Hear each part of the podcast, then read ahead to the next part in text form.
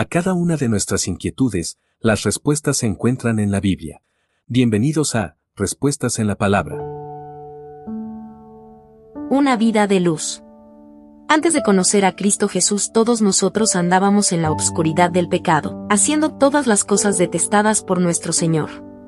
Pero ahora que hemos aceptado a Cristo Jesús en nuestro corazón, ya no pertenecemos a la oscuridad de las tinieblas que están bajo el gobierno del maligno, ahora tenemos la luz en nuestro interior, la cual proviene de nuestro Señor. Como ya no estamos en las tinieblas, ya no tenemos que practicar las cosas de las tinieblas, debemos desechar definitivamente la maldad y el pecado de nuestras vidas, y empezar a reflejar la luz de Cristo que tenemos en nuestro interior.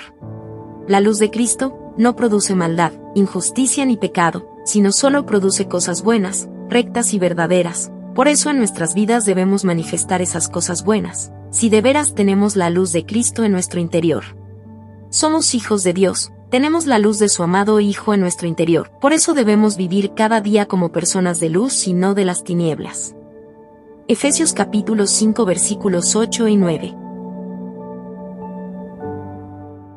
Envíenos sus sugerencias y comentarios a nuestro correo electrónico ministerio.jesusislife.net. Este programa es una producción de Jesus is Life.